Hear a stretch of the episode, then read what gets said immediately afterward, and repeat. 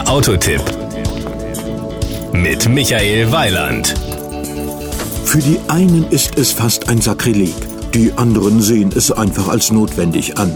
Ja, es gibt ab sofort auch einen Land Rover, der nur frontgetrieben ist.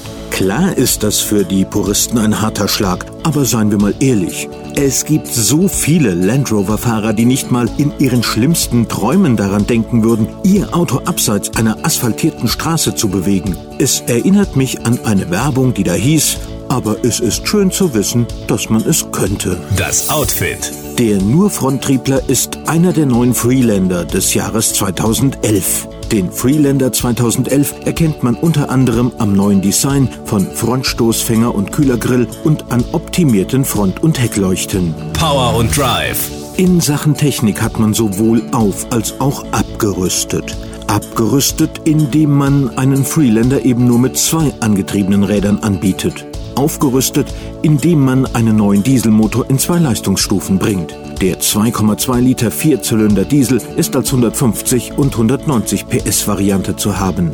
Die stärkere ist serienmäßig mit einem 6-Stufen-Automatikgetriebe kombiniert. Die 150 PS-Version kommt serienmäßig mit 6-Gang-Schaltgetriebe. Schauen wir uns den Fronttriebler mal näher an. Seine 150 PS verschaffen ihm die gleichen Fahrwerte wie dem Allradler. Den Spurt auf Tempo 100 schafft er in 11,7 Sekunden, die Spitze ist bei 181 kmh erreicht. Allerdings gibt er sich mit glatten 6 Litern Diesel auf 100 Kilometern im Euromix zufrieden. Zwei weitere Räder anzutreiben kostet 0,2 Liter mehr. Obwohl das auch locker zu verkraften ist. Die Kosten. Logischerweise ist der neue Fronttriebler ED4E genannt auch der günstigste Freelander. Er ist zum Einstiegspreis von 28.200 Euro zu haben. Als TD4E mit Allradantrieb sind es 29.900 Euro. Sie sehen, wegen des Preises muss man nicht auf den Allradantrieb verzichten.